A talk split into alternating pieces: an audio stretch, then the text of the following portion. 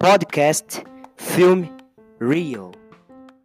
I'm going to talk a little bit about one of the films that I like the most, which is Rio, a simply wonderful film which a very good storyline and a very interesting story from the beginning to the end.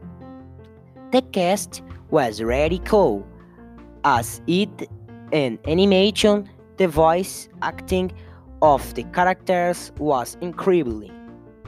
The sound soundtrack is great, with a good musical diversity, both Brazilian and American.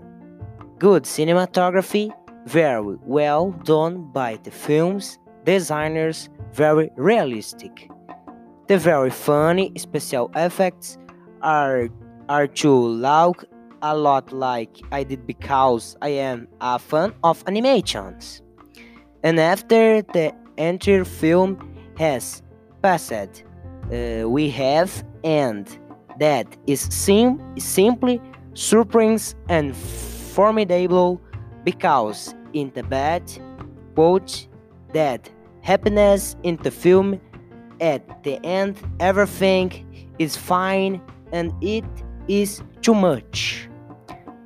I highly recommend watching this film, especially those you are fond of fond of fan of animations because it is too much and it takes place in Brazil.